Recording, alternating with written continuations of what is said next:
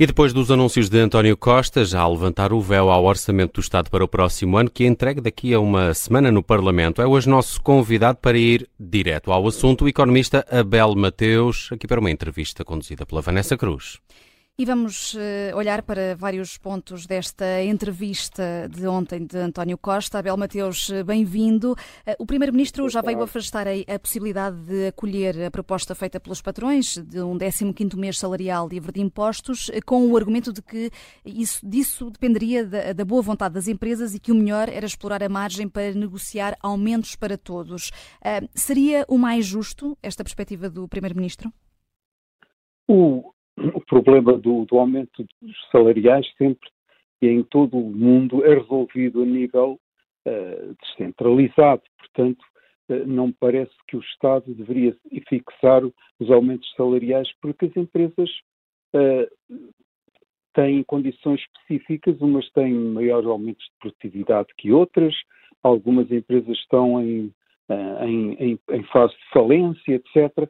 Portanto, parece-me um pouco estranho uh, estar uh, a obrigar, digamos, todas as empresas a aumentar os salários ao mesmo tempo. O segundo ponto é que o aumento dos salários deve estar ligado ao aumento da produtividade, porque se não aumentar a produtividade, não, o que acontece é que vai haver perda de competitividade da economia portuguesa e, portanto, ao, ao, no médio e longo prazo tornamos outra vez mais pobres. Portanto, é anulado esse aumento de salário. Um, e, portanto, não me parece que seja uma, uma atitude uh, uma atitude correta. A atitude correta é exatamente colocar a ênfase no aumento da produtividade e que condições é que as empresas teriam para poder criar mais empregos e mais uh, e com melhor rendimento, maiores salários, melhores, melhor produtividade.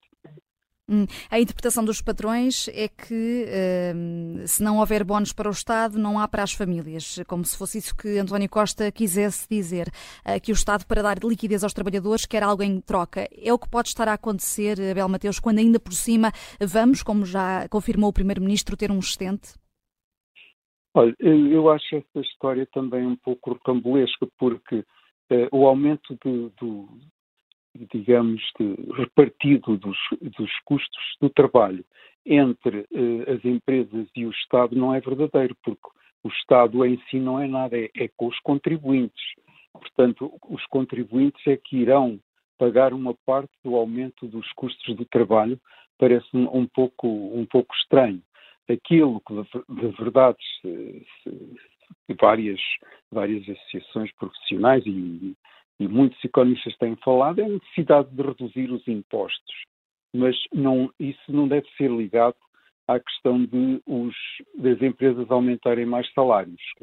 Hum. Isso deve ser resultante da negociação a nível uh, das empresas. Hum. Eh, e diz António Costa, Abel Mateus, que o salário mínimo pode ser atualizado no próximo ano para lá dos 810 euros que já estão uh, acordados uh, no acordo, passa a expressão, de rendimentos que foi assinado há cerca de um ano na concertação social.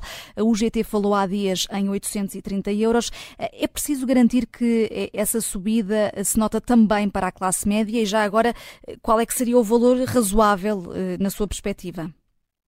Na minha perspectiva, os, o que acontece é que o salário mínimo está-se a aproximar muito do salário médio e, portanto, está a haver claramente um, uma, digamos, uma redução da parte do, do, dos trabalhadores médios. E, portanto, o que quer dizer é que um, não, o, a questão do, do aumento do salário mínimo, mais uma vez, deve estar ligado, como digo, ao aumento da produtividade e o que interessa aí é sobretudo o salário médio. Portanto, o salário mínimo é apenas um instrumento político para, uh, digamos, uh, fazer propaganda de aumentos, de aumentos salariais que, uh, numa economia que está praticamente estagnada, a crescer, como se sabe, nos últimos 10 anos, a 0,8% ao ano. Como é, que, como é que podem aumentar os salários de, de, de 5% ou 6% uh, com estas condições.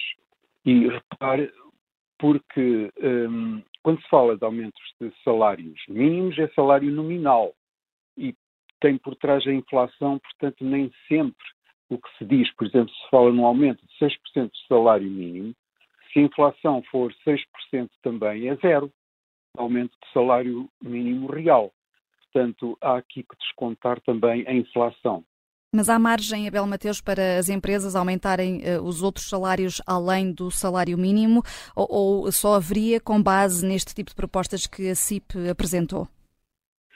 Uh, a CIP apresentou propostas que me parecem razoáveis, simplesmente o, o 15 mês uh, não tem qualquer razoabilidade porque seria um aumento extraordinário só num ano. Como disse já outro aqui, isso só faz sentido se for um aumento gradual. Eu gostava também de falar de um ponto a que não, não se falou, uh, mas que eu acho gravíssimo, que não falámos até agora, que é a questão da evolução do número de professores, em que o, o Primeiro-Ministro foi dizer que a responsabilidade era do uh, Primeiro-Ministro Passos Coelho, porque quando ele esteve no governo houve uma diminuição de 20 mil professores.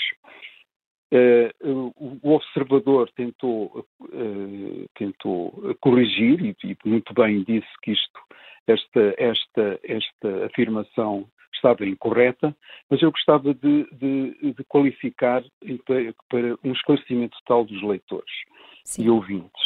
Uh, o primeiro, a redução significativa de, de, de professores foi no tempo do, do primeiro-ministro Sócrates, que, que cortou 10 mil professores entre 2005 e 2011.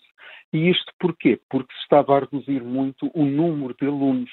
O número de alunos nestes, nestes anos baixou de 166 para 156 mil. Portanto, houve uma uh, adequação a essa redução do número de alunos. O que, fez, o que se fez entre 2011 e 2015 foi cortar mais 20 mil. Mas o rácio entre alunos e entre alunos e professores foi uh, subiu ainda de 9 para 11,5. Portanto, houve um aumento houve um aumento do número de alunos por professor, houve um aumento, mas, mas aquilo que interessa é os resultados depois finais, diplomados, etc. Os alunos, houve um, um aumento significativo da produtividade e eficiência do setor público.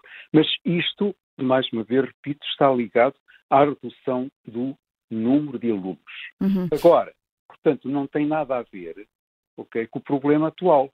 O problema atual é que, como sabe, uh, há, vai, vai, sair, portanto, o corpo docente é, está envelhecido e nesta década vão sair cerca de 30 mil professores que vão para a reforma.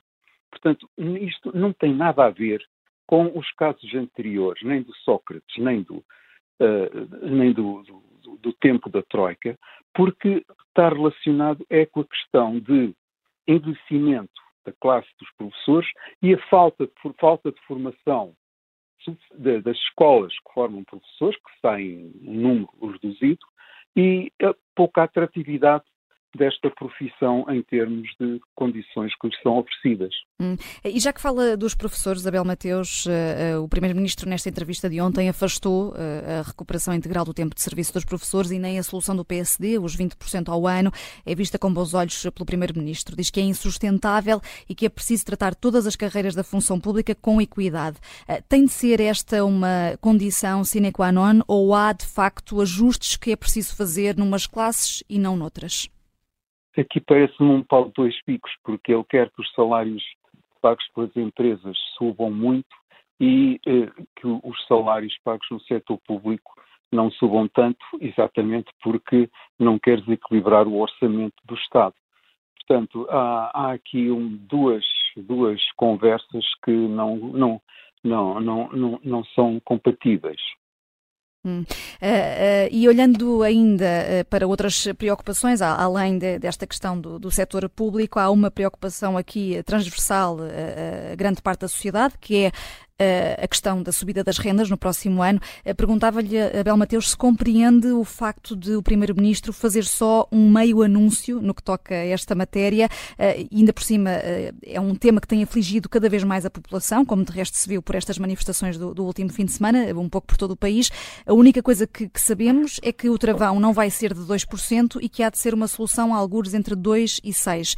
Eh, mas perguntava-lhe se, se, compreende que o Primeiro-Ministro, a uma semana de entregar o Orçamento do Estado, um, continua a fazer aqui um pouco tabu uh, sobre esta matéria e os senhorios, para o mês que vem, vão ter de comunicar que aumento é que vão fazer ou não.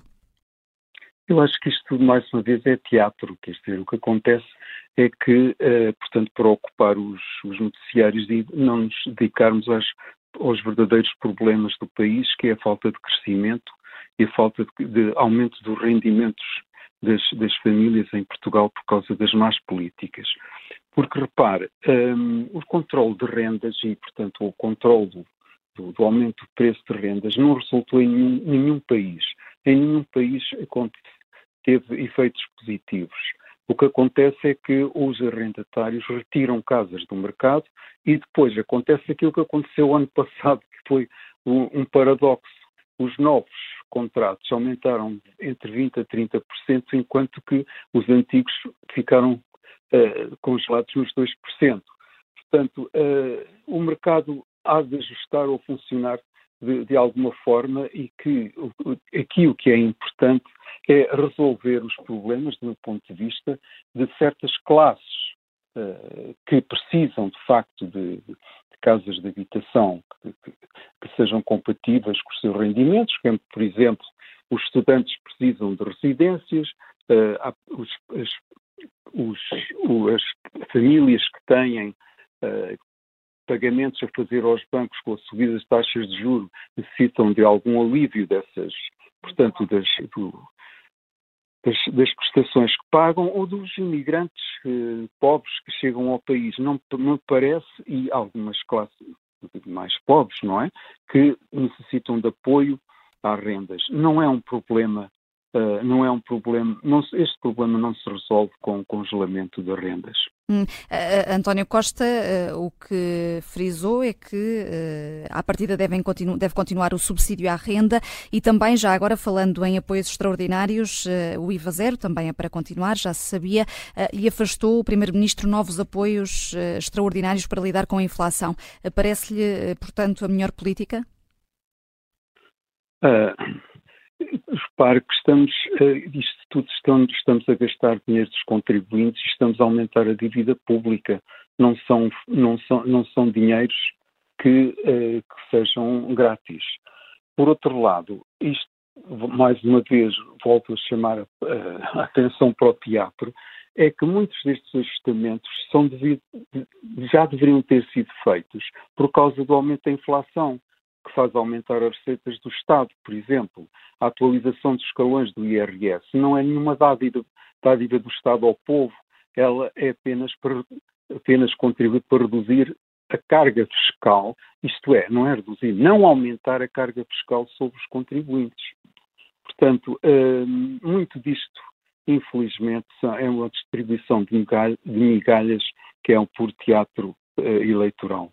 Hum. Uh, Abel Mateus, estamos a aproximar-nos do fim da nossa entrevista, mas uh, perguntava-lhe também, perante um país que está há 50 anos à espera de um novo aeroporto, uh, se fica preocupado com a quebra de confiança que o PSD diz haver no que toca à alegada falta de independência da Comissão Técnica Independente. Pergunto-lhe isto e se não estranhou esses reparos surgirem só agora da parte do PSD, quando a Comissão Técnica já está em funções há uma série de meses. Pois, não percebo depois de tantos anos, ainda não há estudos técnicos uh, para determinar qual, qual é o melhor aeroporto e a sua localização. Isto faz-me faz-me faz muita impressão e isto é mais são jogadas partidárias que não que infelizmente também não ajudam nada a resolver o problema. Uh, mas uh, estranham ou não estes reparos feitos só agora pelo PSD? Sim, estranha-me, estranha-me, sim senhor. Hum. Uh, vamos só aproveitar, já que temos um minutinho, Abel Mateus, voltando aqui ao início da nossa entrevista, estávamos a, a falar sobre uh, esse 15 mês proposto pela, pelos patrões, que é afastado por António Costa, pela subida do salário mínimo, um, que António Costa diz que pode ir para lá, a atualização para lá dos 810 euros. Está a haver aqui algum tipo de transferência de matérias que podiam ser negociadas na concertação social para estarem a ser negociadas diretamente entre o governo e os patrões? Uh, mais, mais do que isso, uh, já sabe que se a Troika viesse cá outra vez a Portugal, a primeira coisa que iria exigir é que não, não seja o governo a fixar aumentos de salários, mas que deveria ser negociado, e sobretudo setor a setor e empresa a empresa, uh, entre os patrões e os trabalhadores. Eh, portanto, compreende as críticas eh, de, feitas recentemente pelo Presidente do Conselho Económico e Social, Francisco Assis, que uh, falou num espetáculo de degradação institucional. Ou seja, Exatamente. estamos aqui perante uma desconcertação social e não uma concertação social? Sim, sim, concordo.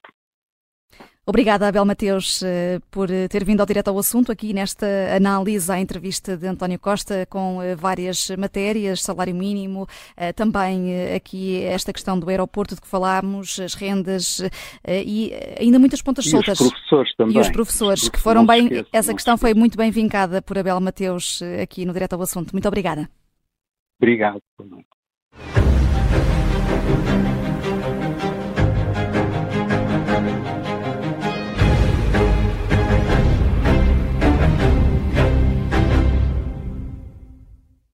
Rádio Observador.